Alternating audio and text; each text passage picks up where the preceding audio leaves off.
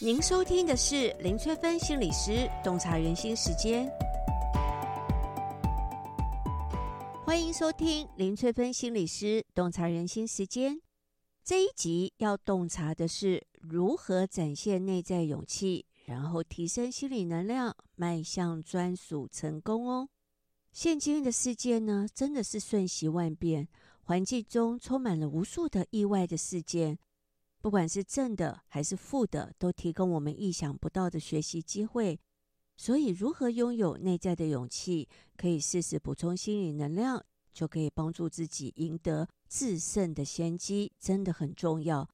但是，内在勇气呢，并非不切实际的乐观，或是空泛的鼓舞，而是透过一些具体的心理技能，来帮助我们看见自身的心理优势，然后启动。我们面对生命当中不同难关的能力。当你出现下面这些感受的时候，就代表你可能需要内在的勇气喽。最近会不会经常感到紧张、焦虑，总觉得工作都做不完呢？是不是会觉得老是睡不好，常常失眠，或是睡眠品质不佳呢？会不会经常觉得很累，活力下降呢？最近是否注意力常常难以集中，无法吸收新知识呢？会不会经常觉得未来充满了不确定感，或者是不知道怎么进行比较好？在此举个例子来说明，在公司担任组长职务的家豪呢，为了配合产业的快速变动，常常需要调整同仁的工作内容，或者临时交办一些新的任务给同仁。大部分的同仁呢，都很努力的跟上公司的成长步调，但就是有个同仁小兰，非常的固执，每次分派任务给他，小兰就会推说：“这不属于我的工作范围，我不知道要怎么做，你找懂的人去做。”既然小兰不肯接受新的工作，组长家豪呢，只好请他去支援别的同仁。这个时候，小兰又会不合作的表示说。我只把我自己分内的工作做好，其他人的事情我无法帮忙。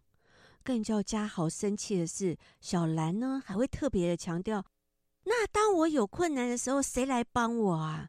家豪完全没有办法跟他沟通，常常会陷入苦思，努力寻找让小兰懂得变通的方法，但总是被打回来，导致家豪呢有很强的挫折感，好像没有路可以走了。在这个案例当中呢，是组长家豪还是同仁小兰比较需要内在的勇气呢？事实上呢，一个固执己见的人，他常常是用一种不合群的方式来掩饰他内心的焦虑感。一般来说，焦虑的人呢，刚到一个新环境，或是初接到一个新的工作，可能都会比较难以适应。所以，如果组长家豪可以先了解小兰过往的一个工作习惯，然后再给他一些适度的学习空间，也许比较可以让固执的小兰进入状况。变通就是处理跟判断事情的能力。如果组长家豪懂得如何增加自己跟小兰的内在勇气，可能结果会不一样哦。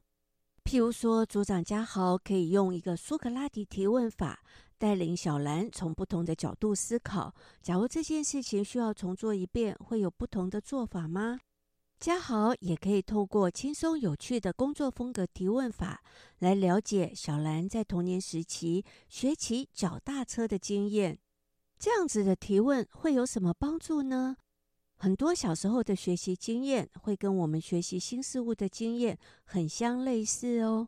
所以第一次是如何学会骑脚踏车的经验如何？那可以从中挖掘出小兰学习新事物的成功经验。进而找到改变的契机。从这些提问法呢，可以帮助我们找到一些成功的元素哦。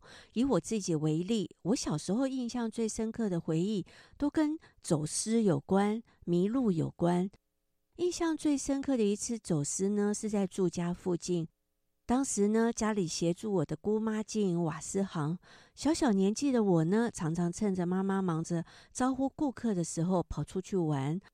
有一次呢，我莫名的找不到回家的路，那路上有个阿姨看到惊慌失措的我，就把我带回家。印象中，阿姨指着楼梯上站的一排的小孩对我说：“哦，这些都是走失的小朋友，你先吃冰棒，我再带你去找妈妈。”哇！我小小的脑袋顿时感到很困惑，为什么会有这么多走失的小孩呢？我立刻就跟那个阿姨说：“我现在就要去找妈妈。”那这位阿姨呢，便带我去找妈妈。刚好在路上，我都遇到妈妈出来找我。有一次参加阿德勒的工作坊，我跟参与的伙伴讲述这个早年走失的回忆。这位伙伴听完之后呢，立刻帮我找到成功的元素及特质。伙伴发现我很容易信任别人，但同时呢，我也会觉察环境当中的危险讯号，马上做出一个理性的反应，帮助我自己脱困。哇！听完之后，我真是如获至宝，非常感谢这位伙伴的回馈。所以，寻找自己成功的元素及特质的过程是会充满惊喜的哦。不同的生命经验主题，使用苏格拉底提问法。都会有不同的收获。今年开始，我跟爱心理咨商所的创办人吴佩莹心理师合作规划了一系列的课程。第一堂课推出的就是展现内在勇气、提升心理能量、迈向专属成功的工作坊。这个工作坊的内容呢，第一部分我会带领大家自我了解、探索内在勇气的来源。包括评估自己的心理能量是什么，压力状态的时候是什么样貌，然后如何充实内在勇气，可以保持我们热情的元素是什么，还有了解自己的有哪些方法，那也可以透过各种的提问法来了解自己的工作风格，探索心理能量的来源。第二个部分呢，带领大家内在勇气的体验与练习，包括如何评估心理技能，找到自己的心理成功公式，了解自己的苏格拉底提问法，勇于探索自己的勇气伸展圈，有勇气去改变现状。第三个部分呢，就是如何创造成功的心理，减少心理能量的耗损。包括如何引发自己正向的成功心理，然后了解自己的自我效能是什么，以及如何提升自我效能。引发成功心理的提问，也可以透过平量式的问句，引导出你想要的理想愿景，同时一步一步的规划路径，达到自己的成功目标哦。最后一个部分呢，带领大家纾解压力，展现正能量。包括平量我们的身心压力的状态，以及找出你的压力源，也会带领大家做好压力调节，发挥潜力，同时保持正向心理，还有健康放松的使用方法。这一集就跟大家分享到这里。如果大家想要了解什么行为代表什么样的心理意涵，都可以留言给我哦。我们下集再见喽。